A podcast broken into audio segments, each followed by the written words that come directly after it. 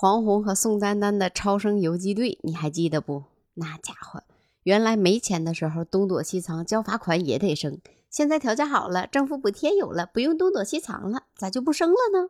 是因为补助不够吗？那一次性给你两万，你生不生？欢迎来到热点糖叨叨，我是 T 糖。最近有关生孩子的问题又有人说话了。原国家卫计委副主任王培安说。现在让大家愿意生孩子、多生孩子、生好孩子的难度，不亚于过去让大家少生孩子的难度，甚至比过去的难度还要大。我在网上看到这样一个数据：是二零二三年一月出生的人口数是八十一点六万。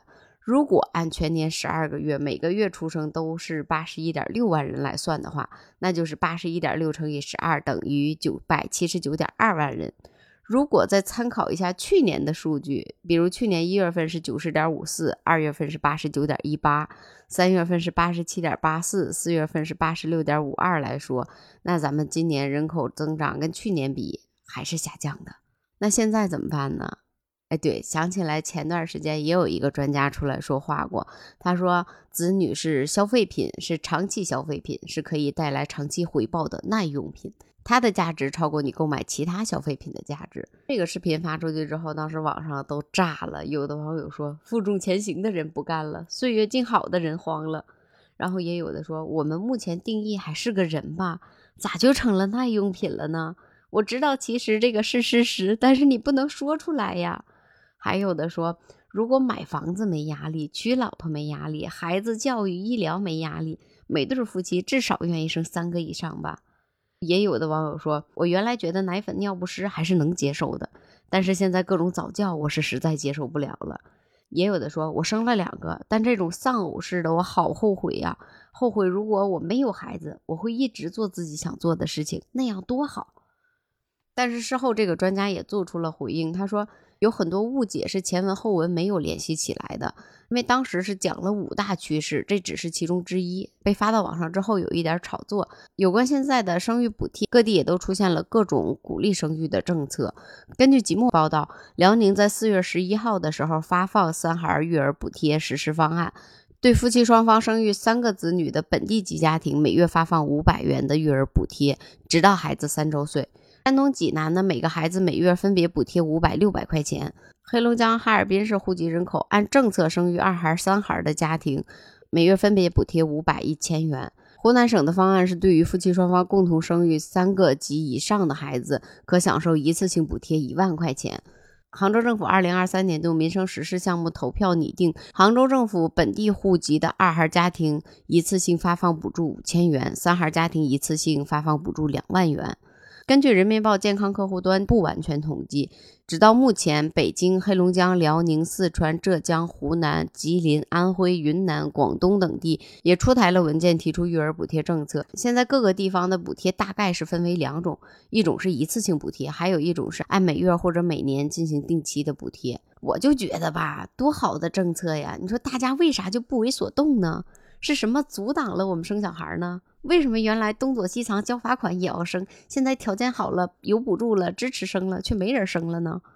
我看过这样一个视频，一个妈妈说：“啊，现在老大已经把我的耐心都耗完了，再生老二的话，我觉得我完全没耐性了。”然后也有一个妈妈说：“你能想到吗？我这边在做着饭，那边孩子拉粑粑了，然后我要两边忙活，有的时候真的感觉忙活不过来。”还有的说。这边老大让我陪他玩，那边老二让我哄他睡觉，我咋办呢？也有的说，现在所有的时间全部都给孩子了，再生一个可咋带呀？也有一个妈妈说的代入感可强了，她说：“你能想象吗？孩子一直不停的在你身边，爸妈妈妈妈，这还是一个孩子，如果三个孩子的话会怎么样呢？” 也在网上看到过一个街头采访，一个大爷提出了几个灵魂性的拷问，他说：“为什么现在不生孩子呢？”三胎有补助了，给的钱够用吗？自己都不够用还生，管什么用？大爷说，现在生孩子的大部分都是要不极有钱的，要不极穷的。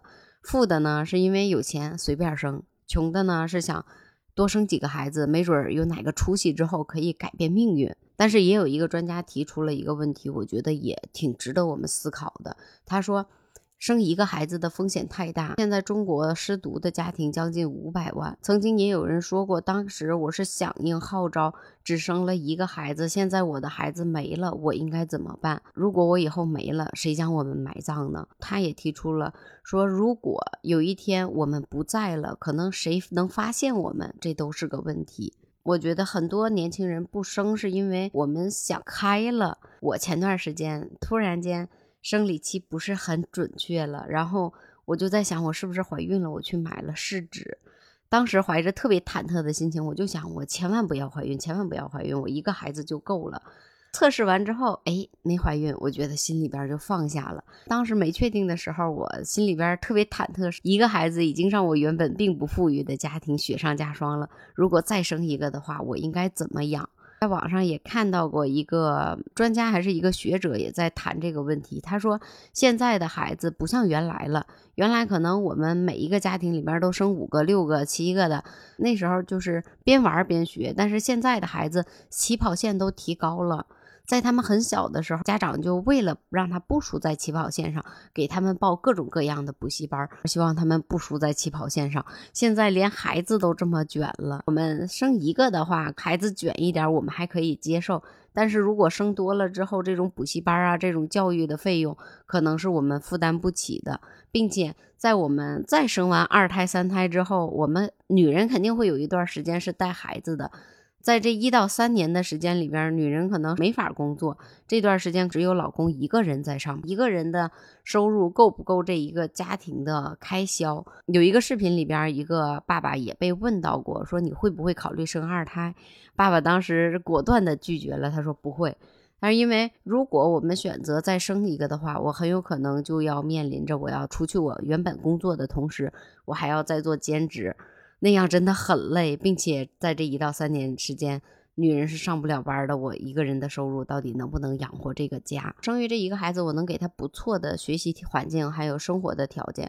但是如果生两个之后，可能就会压力变得很大。还有前段时间跟朋友聊天的时候，聊到我可能怀孕这个问题，他说：“你生那么多孩子干啥呀？如果你生这一个，那你老了之后他肯定会管你；如果你生一堆孩子，他们就会觉得。”你不管我也不管，你不管我也不管，然后可能就不管你了。就像一个和尚挑水吃，两个和尚抬水吃，三个和尚没水吃是一个道理。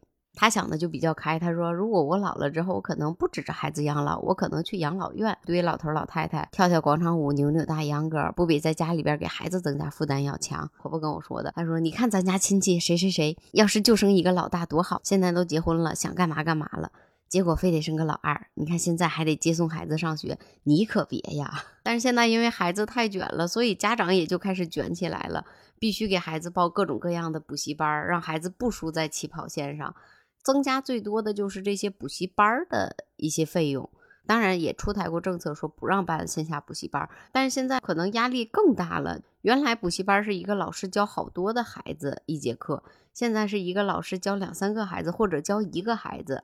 所以他也会考虑这个付出跟他的回报成不成正比。现在孩子上学之后，每个家里边都希望自己的孩子能享受很好的教育环境，都会拼命的去选择优质的学区房，去选择好的片区。但是学区房的价格也会相对很高。我在网上也看到这样一条留言，说吃饭嫌人多，干活嫌人少，一千万大学生嫌人多，一千万新生儿嫌少，三十五岁打工嫌老，六十岁退休嫌早。